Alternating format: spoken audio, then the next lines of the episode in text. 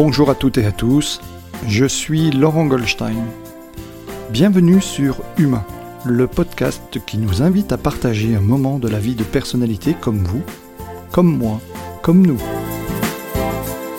Tout ont accepté de faire un bout de chemin avec moi pour vous partager durant une heure leur humanité à travers la singularité de leur parcours et de leur chemin de vie. Bonne écoute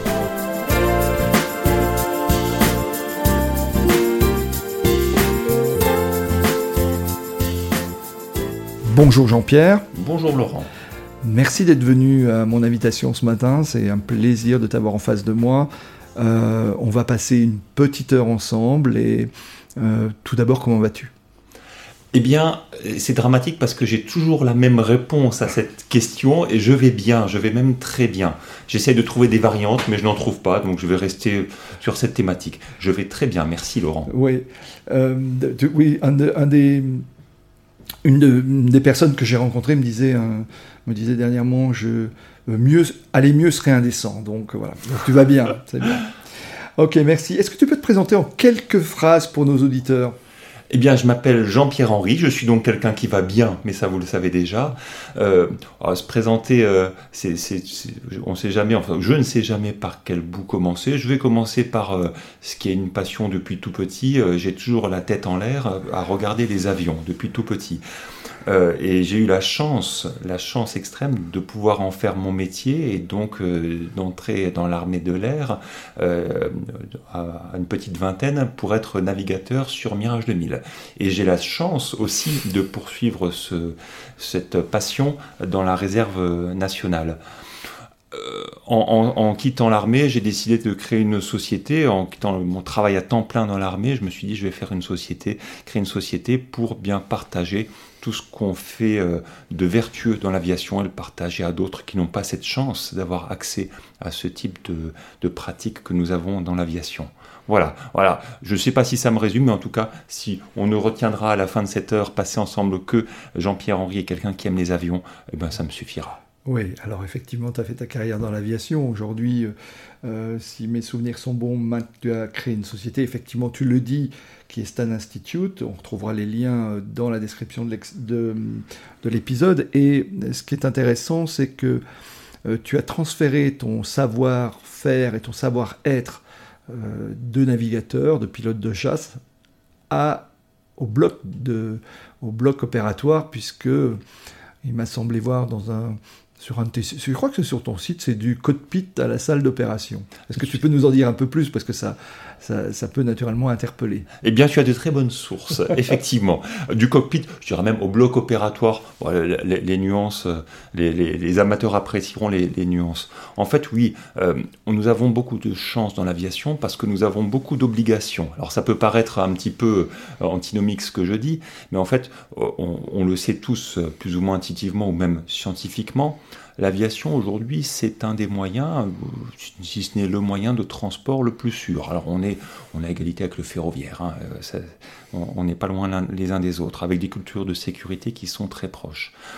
Pour prendre un exemple, l'aviation professionnelle, on prend le dernier crash d'Air France, c'était il y a euh, bientôt, euh, que je calcule rapidement 12 ans, juin 2009. Juin 2009, un, Airbus A330 de Rio à Paris, le vol Air France 447, qui s'est dramatiquement euh, craché. Juin 2009, depuis le groupe, si on prend le groupe Air France KLM, c'est quasiment 100 millions de passagers transportés par an. Je parle évidemment avant le Covid. Donc si on fait une règle de 2-3 rapide, euh, 1 milliard de passagers transportés, zéro mort. On dit c'est quand même assez performant, on a peu de sinistralité. Dans l'aviation militaire, on a un peu plus de sinistralité, un peu plus de crash, c'est normal parce que ben, on fait des missions de guerre, on fait des missions, euh, on va là où il y a du danger, et donc forcément, eh bien, on en paye de temps en temps le prix, et on s'entraîne à ce haut niveau de, risque. Et pour autant, malgré les, périlleuses missions que nous pouvons effectuer, eh bien, ce niveau reste, on a, toujours très peu de crash. Ce niveau de, de risque reste vraiment très très euh, géré, on va dire. À quoi c'est dû On a euh, des avions, on a des systèmes qui ont une technologie extraordinaire et qui nous aident beaucoup. On a une organisation qui nous aide, j'y reviendrai, qui nous aide beaucoup. Mais on a aussi, et je dirais presque surtout, parce que c'est une des spécificités qui s'est développée dans l'aviation, l'humain est mis en première ligne. il y a des investissements forts qui sont faits sur l'humain, sur le travail en équipe. Aujourd'hui, on n'accepte pas qu'un avion soit craché à cause d'une simple défaillance humaine qui aurait pu être anticipée, à laquelle on aurait pu être, avoir été formé. On a créé ces formations qu'on appelle CRM, Crew Resource Management, gestion des ressources de l'équipage. On les a créées. Euh, on, quand je dis on, c'est l'aviation hein, en général. Hein. Euh, elles ont émergé en gros au milieu des années 70 quand, un, quand on a eu un, dramatique accident à Tenerife où deux Boeing 747 sont rentrés l'un dans l'autre dans la course au décollage et euh, il y a eu plus de 500 morts. Et alors, les causes, c'est jamais la cause, le fait d'une seule personne. Hein. c'est toujours ce qu'on dit multifactoriel. C'est l'arbre des causes. L'arbre des causes, exactement. Une espèce de domino hein, qui s'effondre. Et, voilà, et on peut remonter très loin. Euh, mais c'est jamais une personne. Mais en tout cas, il y avait un facteur contributif qui était certain. C'était eh bien un des commandants de bord de ces Boeing qui était euh, plutôt ce qu'on dirait autocratique. Ah, une personne qui impose un petit peu ses, désirs. Euh, très expérimenté, euh, une expertise extraordinaire, et pour autant, il a été un des facteurs contributifs forts à ce crash. Et on s'est dit, euh, on s'est dit ben, comment faire pour donner des outils, notamment à son copilote et à l'opérateur radio? À l'époque, il y avait trois personnes à bord du Boeing 747 dans le cockpit. Euh, les deux autres euh, se doutaient qu'il allait se passer quelque chose de dramatique. Et ils n'ont pas su trouver les mots parce qu'ils avaient à côté d'eux quelqu'un qui était leur instructeur, qui était leur chef, qui était Monsieur KLM, le représentant de la compagnie, le pilote le plus chevronné. Et quand il dit quelque chose, ben, on ne peut pas lui dire non. Mmh. Et là, l'aviation s'est dit, on doit, et la NASA s'en est mêlée aussi, bien sûr, on doit faire quelque chose. On doit donner des outils aux membres d'équipage pour pouvoir faire quelque chose quand ils sentent qu'il y a euh, ben, la situation n'a pas dans la bonne direction, quelle que soit la personne avec lequel je vole, je dois pouvoir susciter quelque chose chez, elle, trouver les, justes mots. Et donc des formations ont été développées pour pouvoir eh gérer ces ressources de l'équipage. C'est de ça dont il s'agit. Et tout le monde, on a une obligation au niveau mondial plus précisément, je connais mieux la législation européenne, voire française, de suivre des cours, des formations de travail en équipage euh, dès notre entrée, dès qu'on est des poussins, hein, dès qu'on est tout petit euh, dans l'avion, on a ces formations qui sont obligatoires en formation initiale et en formation continue, avec des rafraîchissements obligatoires. Euh, ça se passe comment? C'est des cours en salle, vous imaginez, vous mettez 12 personnes autour d'une table pendant une journée, et on va discuter de ce qui tue de ce qui peut causer des problèmes. Et on en parle ouvertement.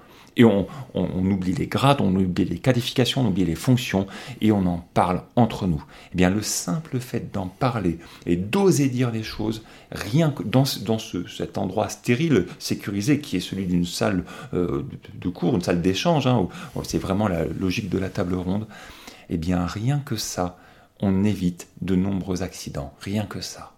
Alors, ces formations, elles sont aussi bien pour l'aviation civile, ça je l'entends bien, mais aussi pour l'aviation militaire. Les deux, pour les deux, exactement. Parce que dans un cockpit de Mirage 2000, vous êtes deux. On peut être deux ou seul. Ou seul, oui. Tout à fait. Alors, seul, on va quand même prendre en compte ces facteurs de contre-performance individuels, et même si un pilote de chasse est seul dans son avion, il a souvent un équipier avec lui, ou un contrôleur aérien, ou là, il peut être en contact à radio avec d'autres personnes.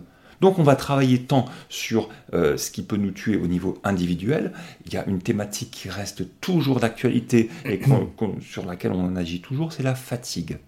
Comment gérer la fatigue? C'est compliqué la fatigue.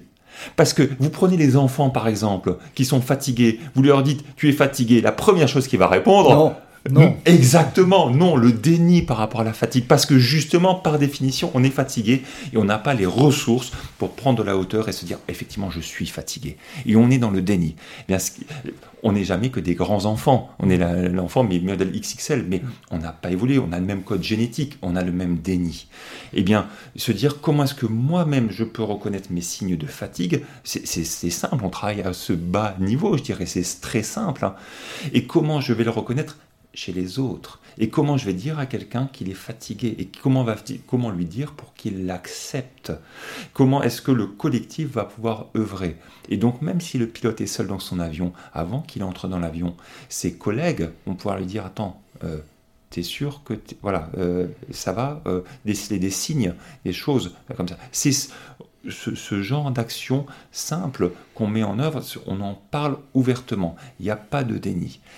On a un très fort écart culturel entre ce qui est aujourd'hui dans l'aviation professionnelle, civile et militaire, mmh. et on évoquait le bloc opératoire, mmh. ce qui se passe au bloc. D'accord. Là, le lien est là, en fait, entre les deux. Exactement. Il y a des études qui, le montrent. L'Université du Texas avait fait une étude il y a quelques années, avait posé des, questions d'un côté à des pilotes de ligne, de l'autre côté à des chirurgiens. On est aux États-Unis, c'est une autre culture, mais les ponts, les parallèles culturels, finalement, euh, traversent l'Atlantique, en demandant à des, euh, notamment à des, pilotes de ligne et, donc à des chirurgiens, euh, lorsque vous êtes fatigué, est-ce que vous avez le même niveau de performance dans vos gestes techniques?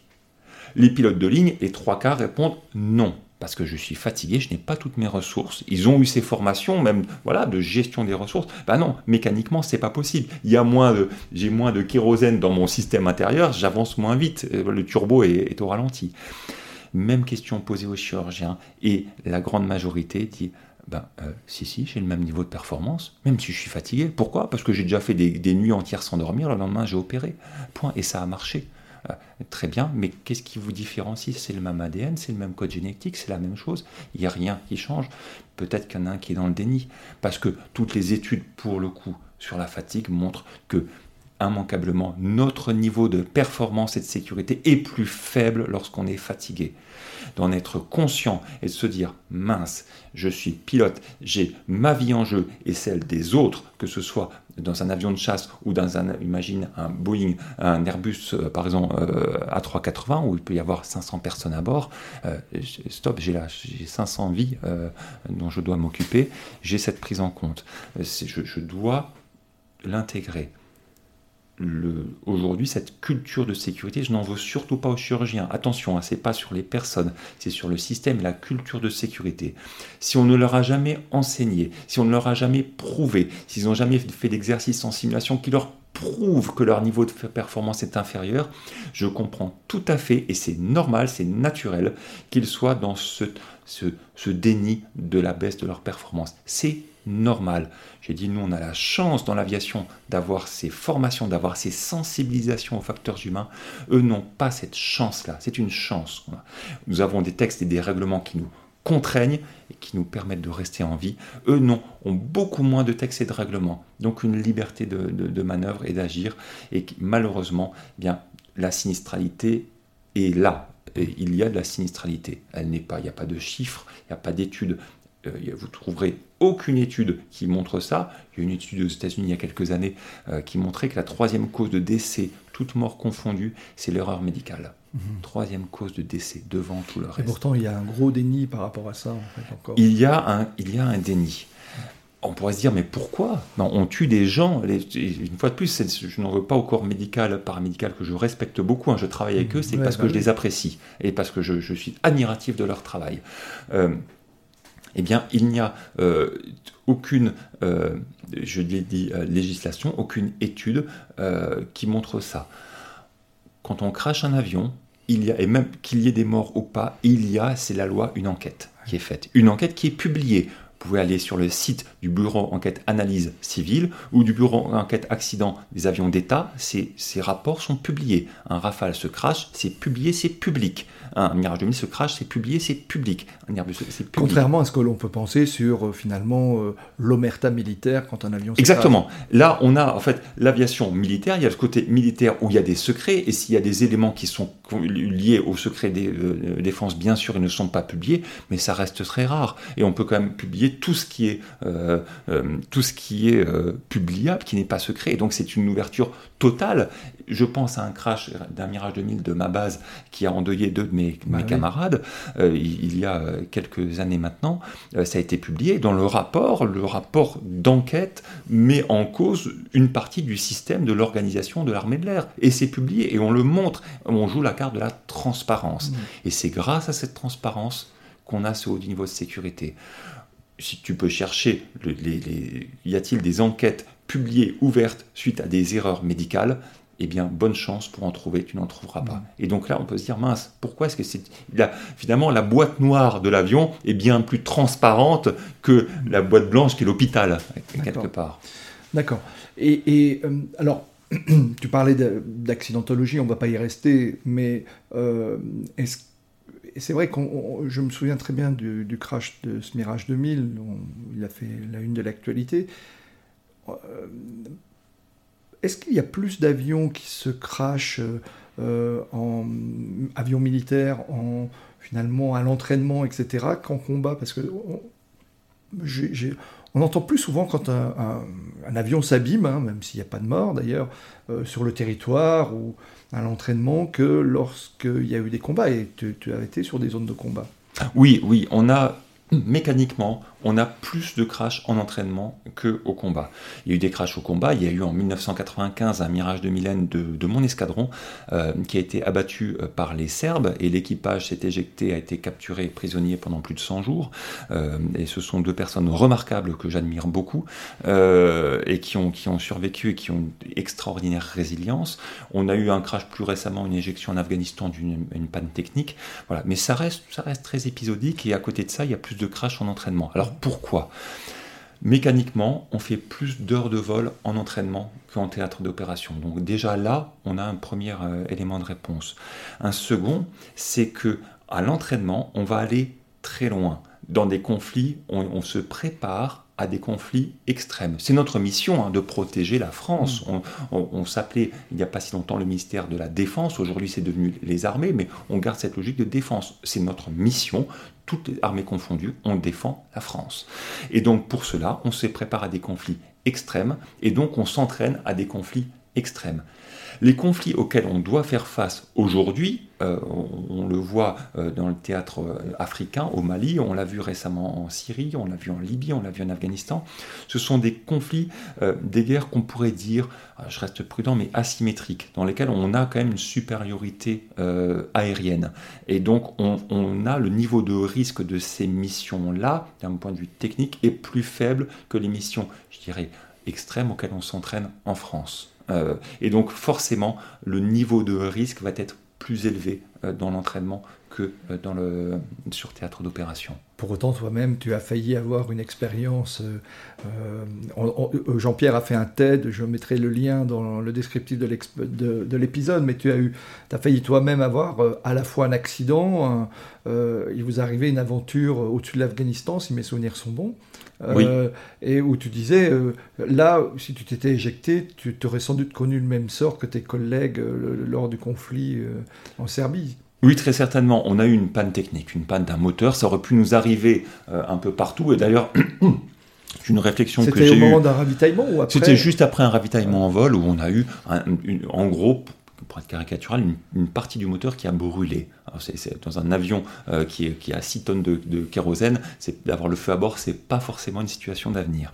Et d'ailleurs, je me suis dit, mais comment ça se fait? L'énorme majorité de mes heures de vol sont en entraînement sur le, en métropole, euh, auquel cas, si on s'éjecte, eh bien, on, est quand même en territoire plutôt ami, je dirais. Euh, et là, je me dis, bah, ça m'arrive ici et maintenant, au-dessus de la vallée d'Allemande, une vallée qui était, où il y avait beaucoup d'activités non désirables au sol. et donc, l'éjection pouvait mener potentiellement, euh, ça dépend de quel côté on tombe de la force, mais voilà, ça aurait pu se terminer. Je ne serais peut-être pas là en train d'être agréablement en train de te parler aujourd'hui. Euh, et donc on a eu cette, cette panne qui, heureusement, on a pu euh, se dérouter sur le terrain de, de Kaboul et se poser au final sans encombre. Mais c'était un, un, beau moment d'émotion. Alors là, pour le coup, le facteur humain a été important. Tu parlais tout à l'heure finalement du, de tous ces entraînements pour euh, comment dirais-je, et toutes ces procédures pour garantir la sécurité. Et là, dans cet épisode-là, c'est le facteur humain. Alors, pour ainsi dire, vraiment le bar de l'escadrille qui, euh, qui, a, qui, qui, qui, vous a sauvé la mise, ou ah, en tous les cas qui vous a permis de, d'arriver, euh, d'arriver sur le terrain de tu, tu, as, tu as été très attentif à la conférence TEDx. voilà, c'est très Oui, tout à fait. En fait, ce qui s'est passé, c'est que, eh bien, pour certaines pannes, cette panne-là, il n'y a pas de voyant d'alarme qui se déclare. Il n'y a pas de procédure, il n'y a pas de checklist. Ce n'est pas une panne répertoriée. Voilà. La plupart des pannes, elles sont répertoriées répertorié et le constructeur, les constructeurs, là c'est Dassault Aviation, a tout prévu, on a des listes, voilà, et ça fonctionne très très bien. On sort la checklist, il y a une panne, il suffit d'appliquer une procédure, c'est tout. Et même, même des pannes qui, sont, qui peuvent être d'une dangerosité extrême, on applique la procédure et ça nous assure systématiquement la sauvegarde de l'appareil. Et là, pas de procédure, mince. On a juste des symptômes, c'est-à-dire que, eh bien, il y a de la fumée dans le cockpit, ça sent le brûler, l'avion vibre de partout, mais l'avion lui-même, il n'y a aucune panne qui est déclarée. ce que tu dis d'ailleurs, c'est que euh, l'avion dit tout va bien. Euh, l'avion dit tout va bien, exactement. L'avion, ça va l'avion? Ouais, je vais bien, ça va bien. Mais nous, ça pue. Au sens propre, au sens figuré, ça pue. Euh, et là, on se dit, mais quoi faire? Parce que, et ça, c'est une grande question. Qu'est-ce qu'on sait, qu'est-ce peut faire quand on ne sait pas quoi faire? Voilà. Euh, et là, il, me revient à l'esprit une panne qui est arrivée à, un, collègue euh, il y a très longtemps, et c'est une histoire qu'il nous avait racontée justement au, bar de l'escadron. Euh, et voilà, il nous avait raconté ce qui s'était passé, euh, et comment il avait pu sauvegarder l'appareil. On avait eu des contacts avec l'industriel qui fabrique les moteurs, qui est la SNECMA, avec Dassault Aviation, on en avait parlé. Voilà. Et moi, j'avais juste la synthèse au bar, j'avais pas lu tout le dossier, mais il y avait eu la synthèse au bar, et là, je me rappelle de cette panne et je me dis, pour moi, dans mon esprit, il faut bien se raccrocher à quelque chose. Ça ressemble aux symptômes qu'il a eu lui, euh, donc on va appliquer une procédure qui s'en rapproche de ce qu'il a fait et de la procédure la plus proche et on va voilà ce qu'on va faire. C'est un peu de bon sens aéronautique et je dirais aussi et surtout ça rassure ça rassure de se dire, ce, truc bizarre que je sais pas ce que c'est, ben c'est déjà arrivé à quelqu'un d'autre. Je suis pas seul quelque part, même si la temporalité n'est pas là, même si ça lui est arrivé il y a très longtemps, c'est pas grave, je ne suis pas seul. Euh, voilà, c'est quelque chose qui, c'est comme si ça m'était déjà arrivé. Euh, et donc on a pu mettre l'avion pareil dans l'avion dans une configuration pour nous permettre de nous sauvegarder et de nous poser. La morale de tout ça, et ça a été montré par une étude, c'est effectivement que eh bien, la majeure partie de nos savoirs dans l'action, euh, je dis nous, ça a, été, euh, ça a été étudié dans le cadre précis des équipages de l'aviation de, chasse par une, étude, par une personne qui s'appelle Annelise Marchand et qui a publié sa thèse, qui aussi disponible, je pourrais donner les liens, oui, euh, sa, thèse, qui a été dirigée par René Amalberti, qui est un, un, des grands pontes, je dirais. Le grand ponte, s'il y en devait y en avoir un, de, ce genre, de la sécurité aérienne, nucléaire, euh, et, etc., euh, eh bien, elle a montré dans son étude, cette chère Annelise Marchand, que le savoir des pilotes de chasse dans l'action, face notamment à ce type de situation, pour laquelle on n'est pas entraîné, eh bien, ça, ça vient des histoires qu'on a entendues de la part de nos pères. Et elle montre dans sa thèse, elle montre qu'en fait, bien, pourquoi on se souvient de ces, euh, de ces savoirs Pourquoi est-ce que c'est ancré dans nos, dans nos mémoires? Eh bien tout simplement parce que c'était entendu, c'est des histoires qui, qui, ont été racontées par des pères, P-A-I-R-S, eh bien c'est comme si ça nous était arrivé. Ça leur arrive à eux, c'est comme si ça m'était arrivé. Et on se projette. Et de manière totalement inconsciente, on se dit tiens, et si moi ça m'était arrivé, voilà ce que qu'est-ce que j'aurais fait, voilà. Et ça nous crée un ancrage émotionnel qui fait qu'on s'en souvient même des années après, 10 ans, 15 ans après, on s'en souvient. On s'en souvient mieux qu'une procédure qu'on aurait lue dans un livre. Voilà. Et donc on peut encourager, moi c'est un des messages que je passe, que nous passons dans les hôpitaux, à encourager d'avoir ne serait-ce qu'une salle de repos, une salle de convivialité dans laquelle on ait envie de se retrouver. La bonne nouvelle, c'est que ça ne coûte rien à l'hôpital.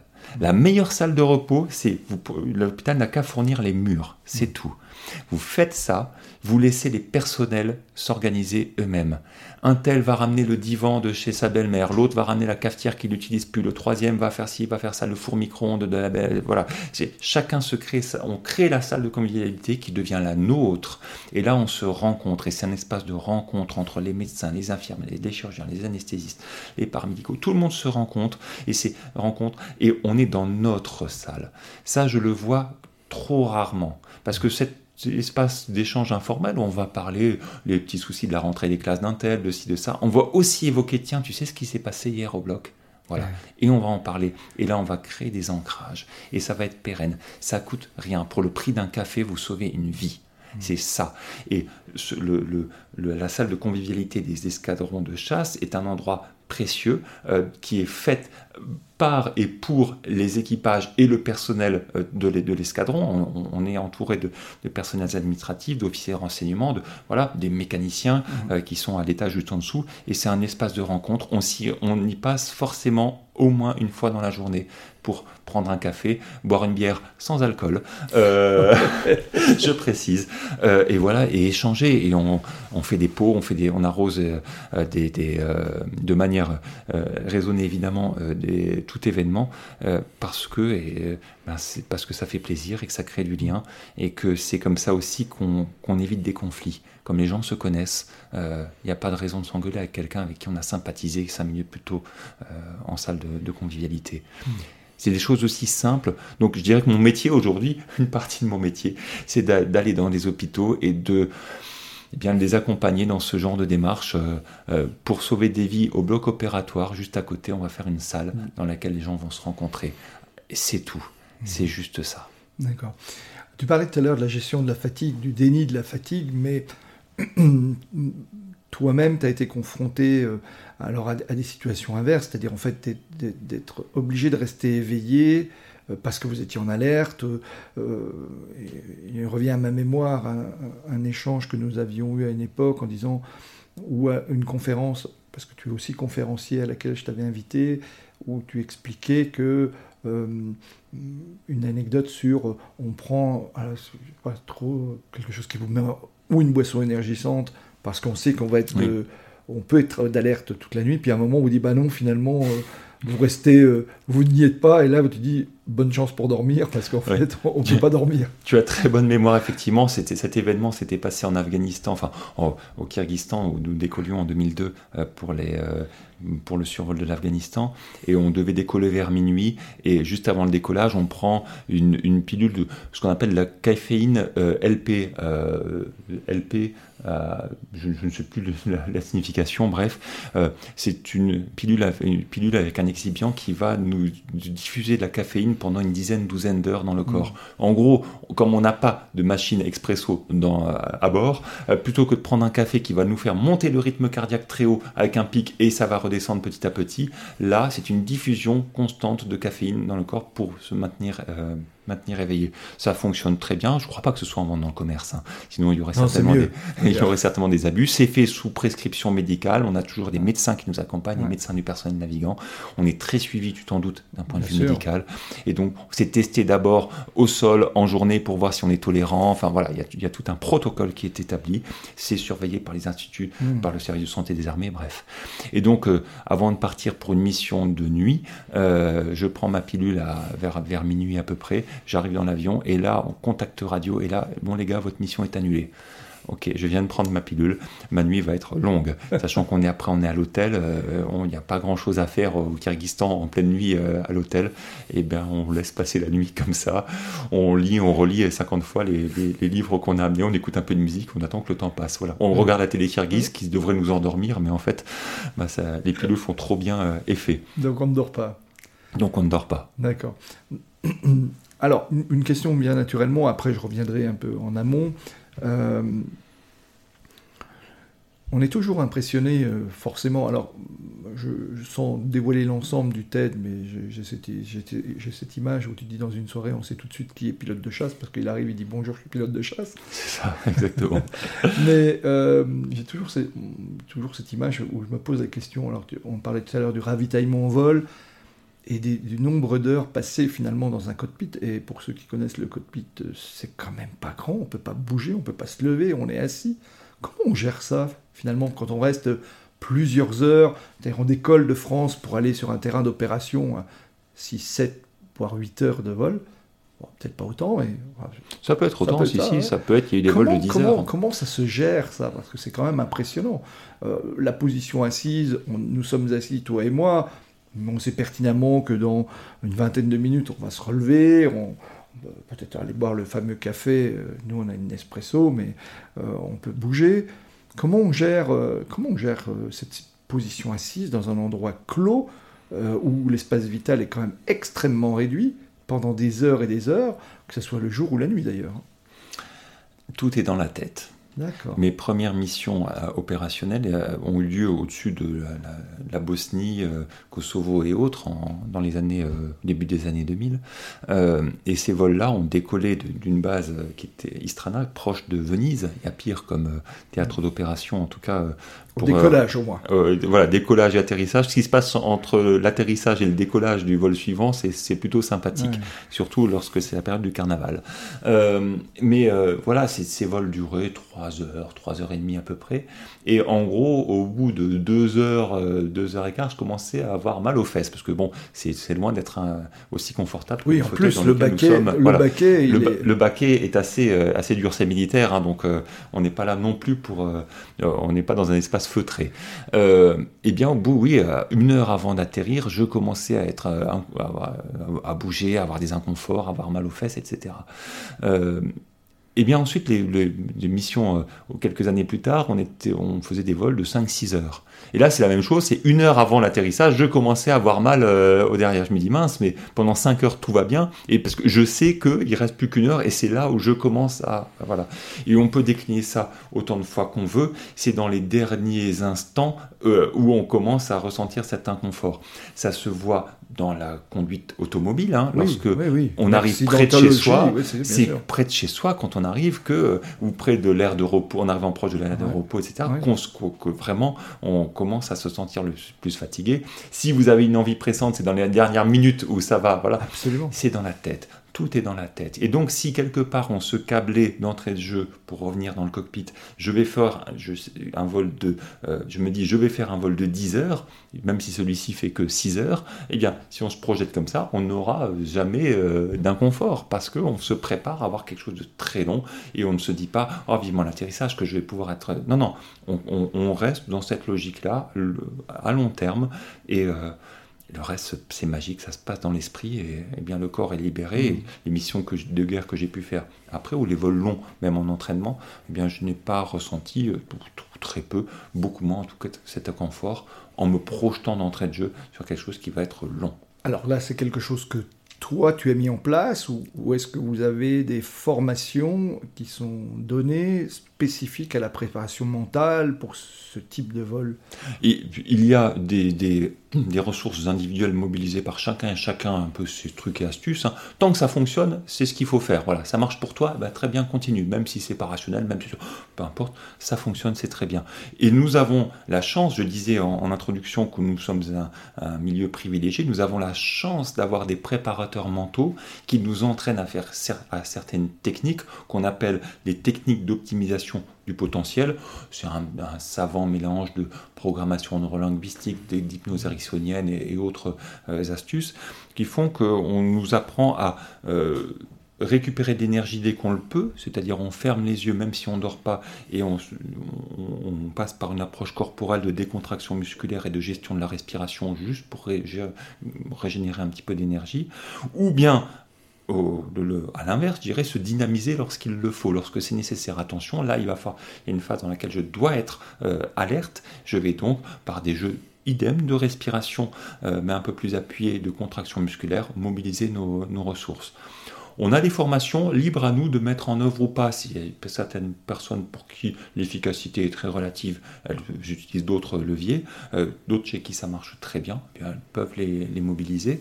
Et il y a aussi le fait, comme je le disais, d'en parler et de le gérer en collectif. Si j'ai un coup de mou en vol, eh bien, je vais dire à mon pilote, attention, là, je me mets un peu sur off pendant quelques minutes. Voilà, tu prends en charge euh, la, une partie de ma charge de travail. Et respectivement, le pilote va me dire, écoute, là, on est dans une phase de transit euh, où il n'y a pas grand-chose à faire. Écoute, tu prends la responsabilité de la conduite de l'appareil, le pilotage, des choses comme ça. Le pilote automatique, ça, tout, se passe très bien, mais en tout cas, tu assures euh, la sécurité. Euh, voilà. On en parle même aux équipiers, dire attention, je vais, je suis en, je prends la main. Voilà, un tel prend la main, etc. En gros, voilà, on est en situation dégradée. On le dit ouvertement et on le gère. Et c'est ça qui est intéressant. On accepte d'avoir un petit coup de, de, de, mou. Et c'est normal. Et on connaît tout ce qui est euh, le, rythme circadien, tout ce genre de choses, des jeux d'hormones auxquels nous sommes, euh, que nous subissons, eh bien on l'accepte et on le gère en équipe. Et ce qui nous permet, parfois juste, on, ferme les yeux, même sans dormir, hein. on, lâche prise pendant quelques minutes et on revient dynamiser et ça se passe très bien. Et c'est cette gestion que je trouve intéressante. C'est on ne c'est passé de je subis la fatigue à je l'intègre, je l'accepte, je la gère. Et en équipe, on est plusieurs, bien faisons-le. On pourrait imaginer cette transposition au bloc opératoire de dire, eh bien, pendant l'acte d'une opération longue qui peut durer 4 heures ou plus, on peut stabiliser le patient. Il y a toujours des étapes clés. Ok, le patient est stabilisé, le, on peut le laisser, on n'est pas à 5 minutes près. Pour toute l'équipe, pause, un tel, tu assures la surveillance, l'infirmier anesthésiste, voilà, tu assures le monitoring, la surveillance du patient, tout le monde, on va un peu se poser, certains vont pouvoir s'asseoir, parce que parfois c'est debout pendant mhm. plusieurs heures, on va un peu respirer, on va aller boire un coup, on va faire quelque chose, voilà, ça se voit que trop rarement. C'est de la gestion, tout simplement, de la gestion de, des performances qui, je trouve intéressant à bien mettre en œuvre, tout simplement. Mhm. Mhm. D'accord.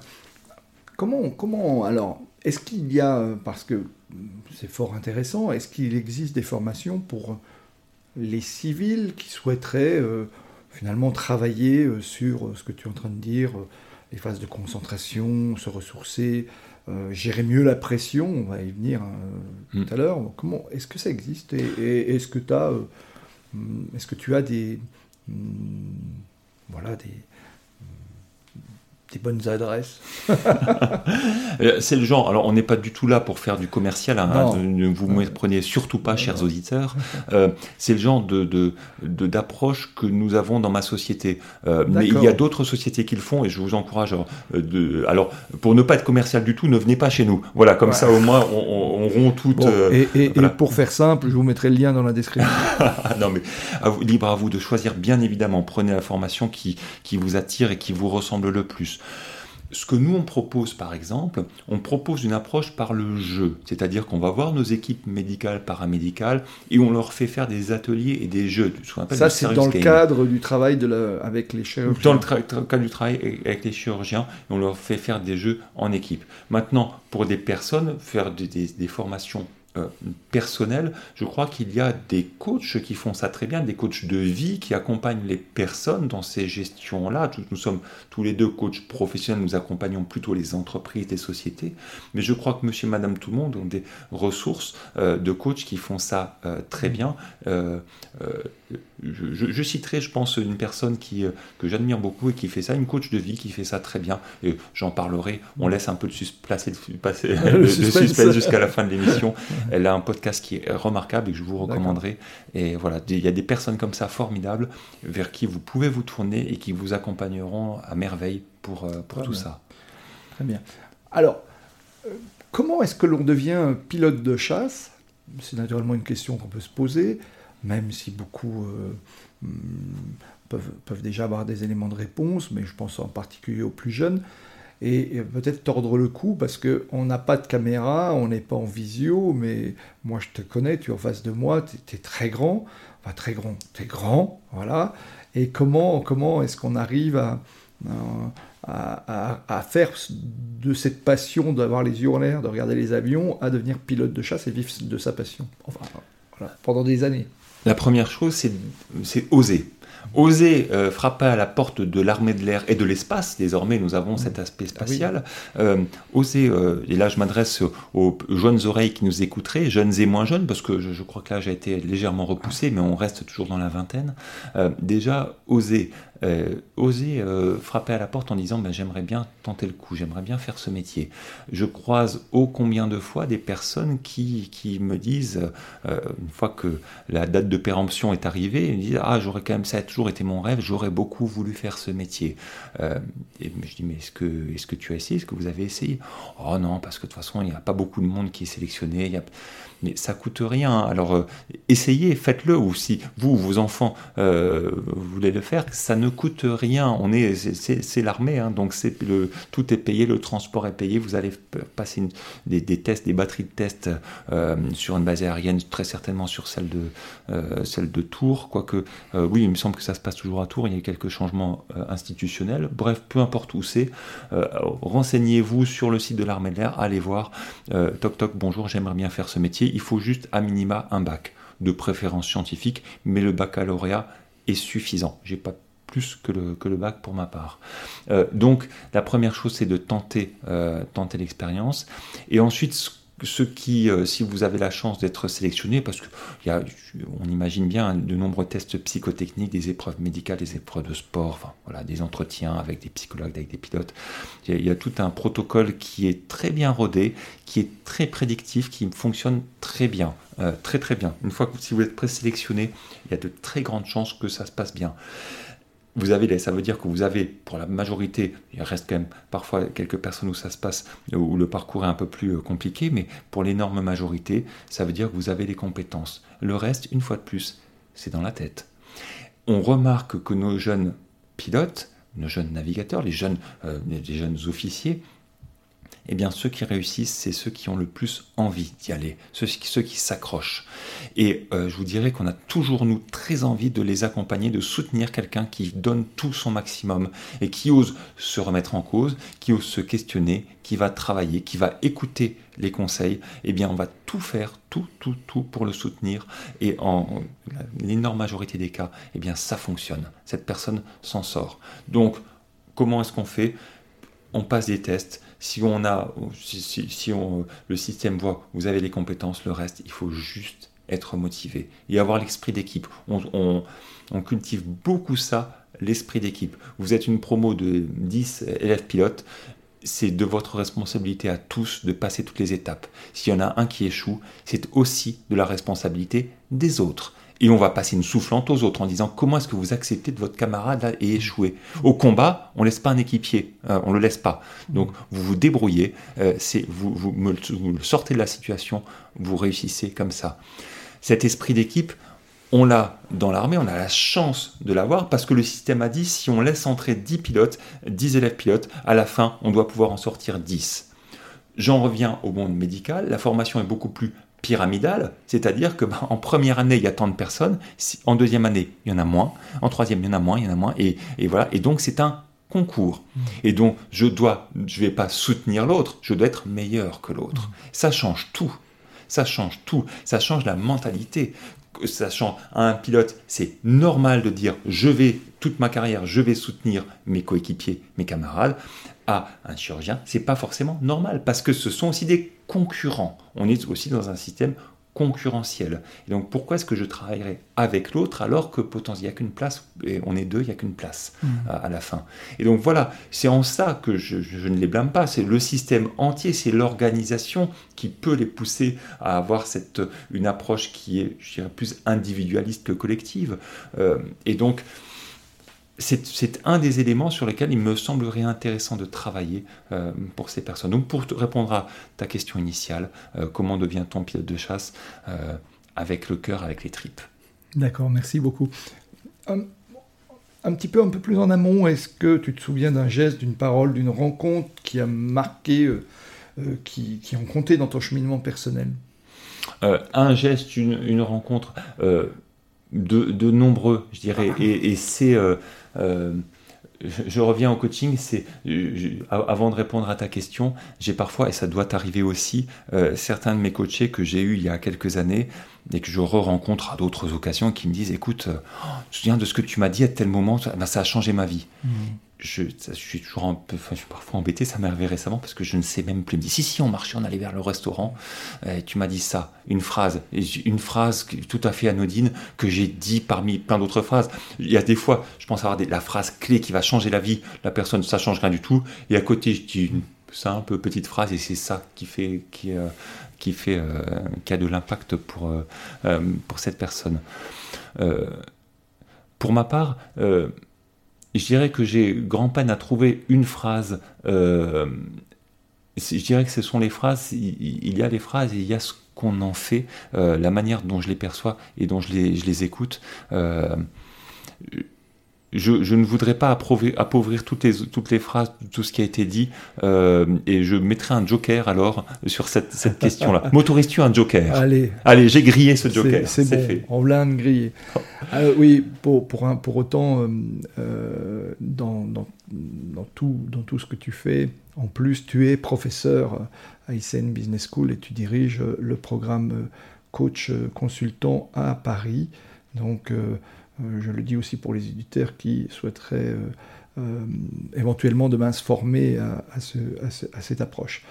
comment gères-tu la pression du quotidien? Puis surtout, au-delà de ça, quels conseils donnerais-tu aux personnes qui traversent des tempêtes de vie, des tempêtes émotionnelles?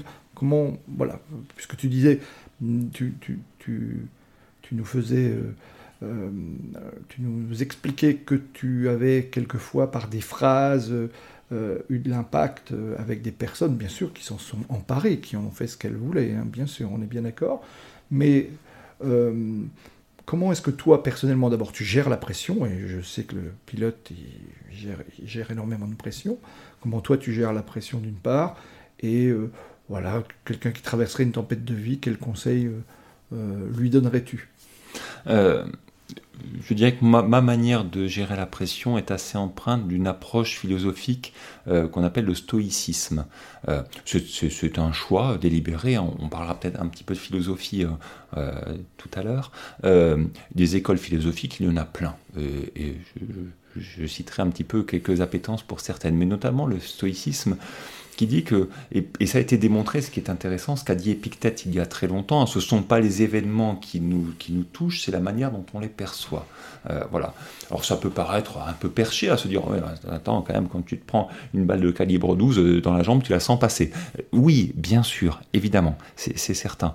Maintenant, euh, c'est ce qu'on en fait de ça je, ça, m'évoque une, histoire qui est arrivée à ma grand-mère, qui est réellement arrivée à ma grand-mère, hein, parce que souvent on fait dire à, nos défuntes grand-mères beaucoup de choses, mais c'est réellement arrivé à ma grand-mère, et je peux vous faire signer des témoignages de ma famille euh, que c'était vraiment arrivé. On n'ira pas jusque-là. Voilà.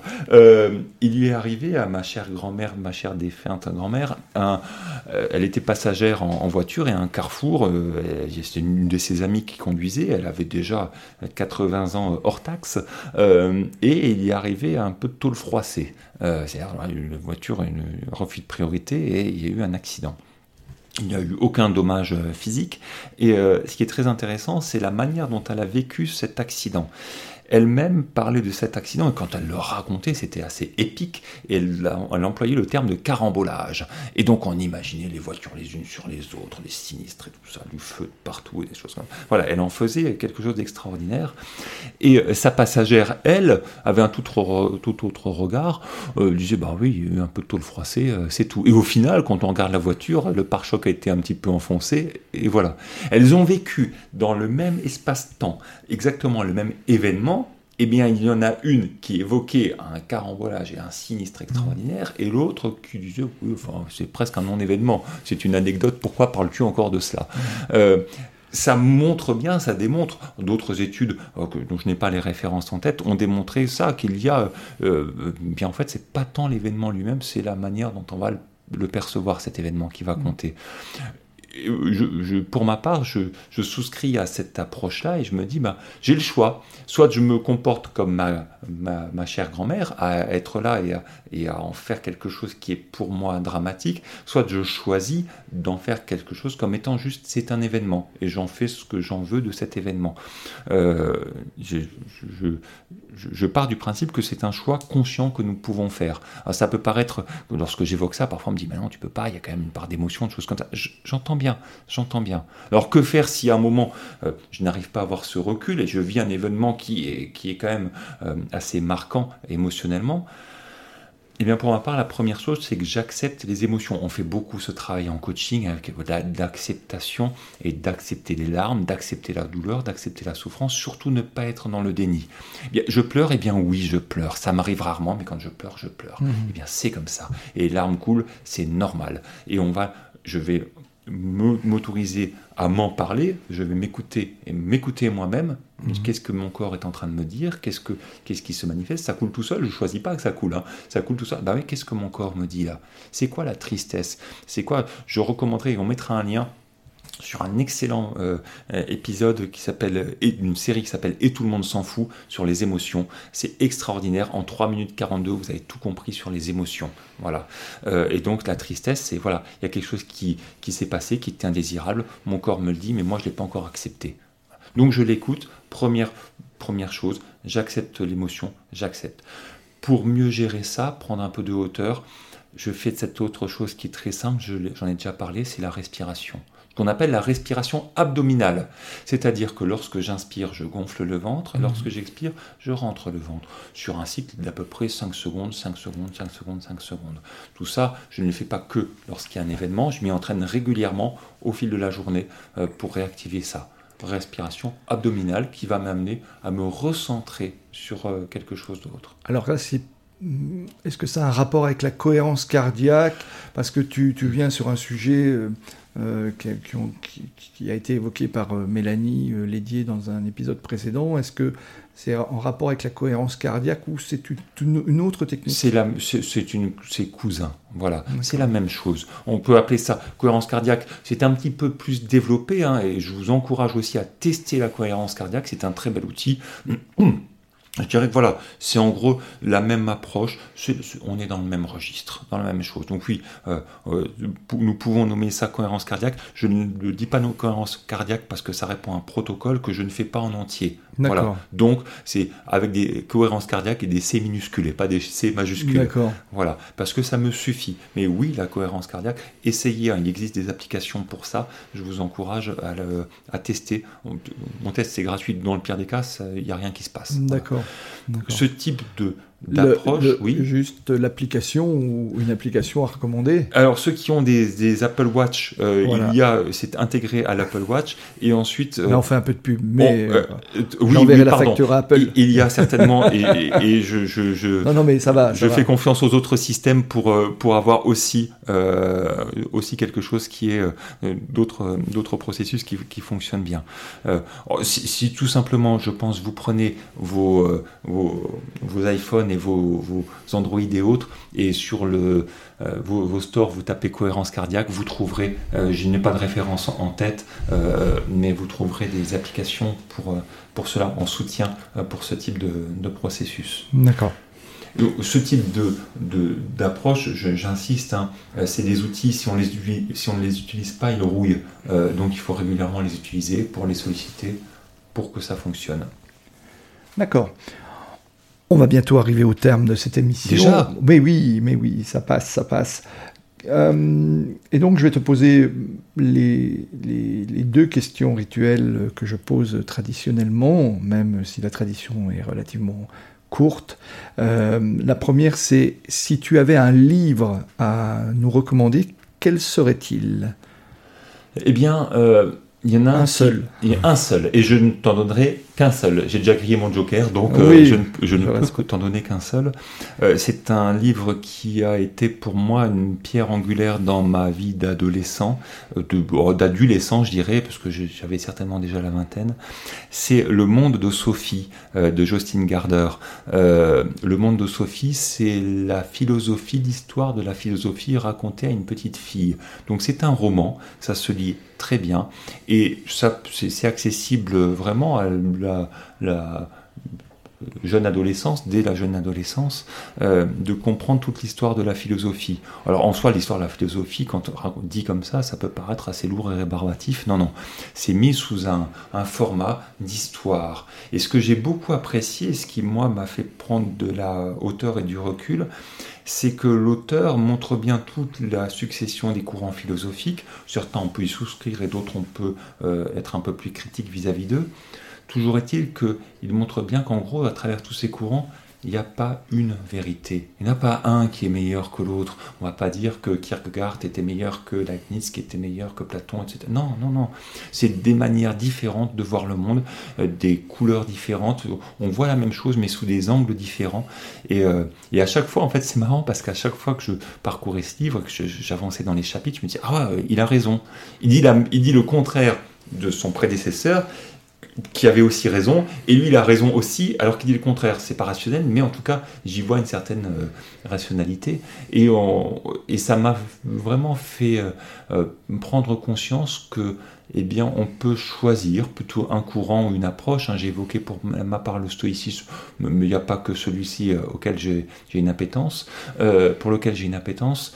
Et euh, voilà, de prendre de la hauteur par rapport au point de vue et au débat. Euh, si ces grands philosophes, ces grands penseurs de l'histoire de l'humanité, eh bien, avaient des regards différents et se respectaient les uns les autres, pourquoi est-ce qu'entre nous on ferait pas la même chose? Et si je suis en désaccord avec quelqu'un, c'est sa philosophie, j'en ai une autre c'est peut-être pas une histoire de qui a raison, qui a tort. Et si on Mm. se détachait de qui a raison, qui a tort, qu'on se disait juste, ben voilà, on accepte qu'on regarde ce même objet, mais sous des angles différents. Donc forcément, il y a des colorations différentes. C'est ok, c'est suffisant. Voilà, Je- donc je- le monde je- de Sophie. Voilà, je ne sais plus qui disait, euh, et peut-être que tu, tu sauras euh, donner la précision, qui disait toute personne qui pense détenir la vérité est toujours à l'origine du conflit.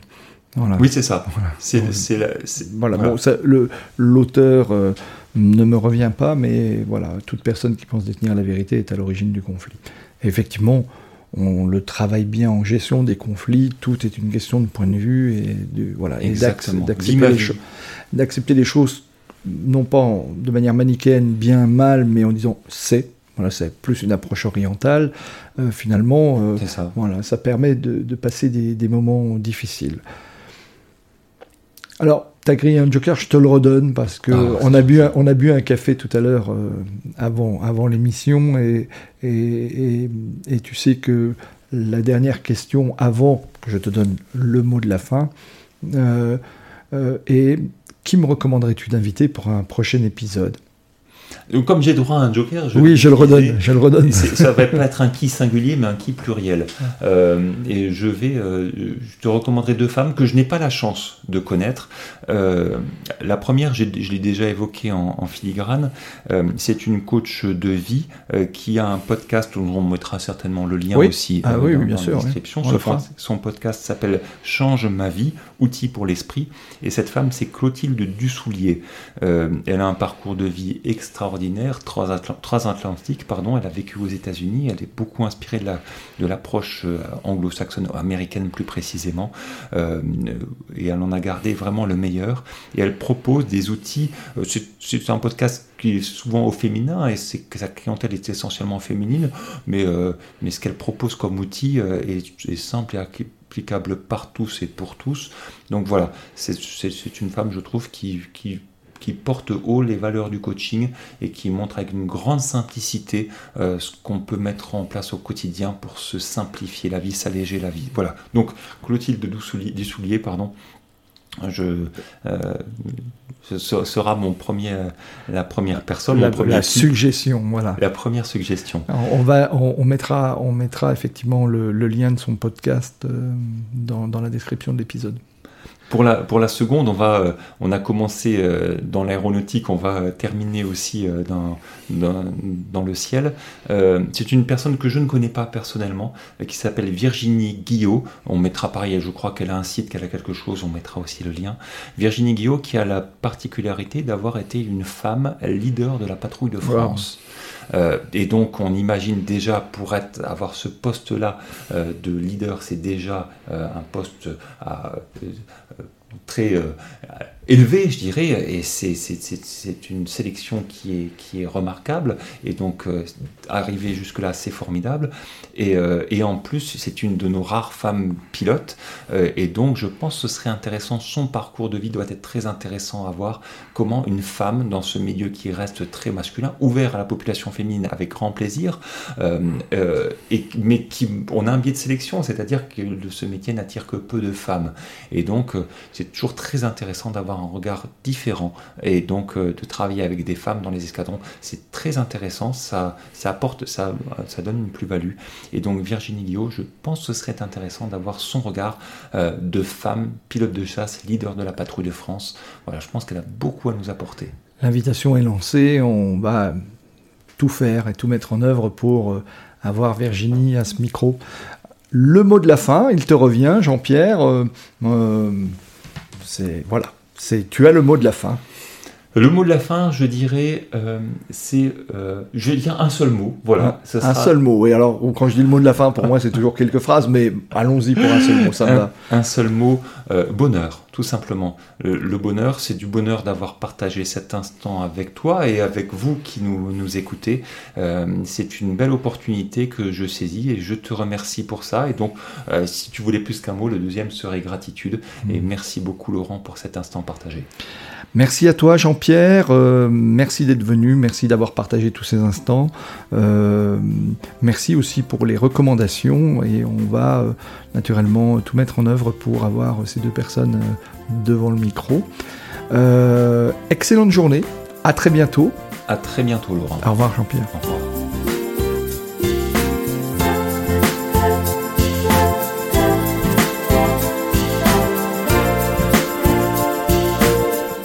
Merci d'avoir écouté cet épisode jusqu'au bout. Si ce podcast vous a plu, n'hésitez pas à en parler autour de vous et à le partager. Pensez aussi à nous soutenir en mettant une note, un commentaire et à vous abonner sur votre plateforme de podcast préférée. Vous trouverez les liens liés à cet épisode dans la description. À la semaine prochaine pour une nouvelle rencontre.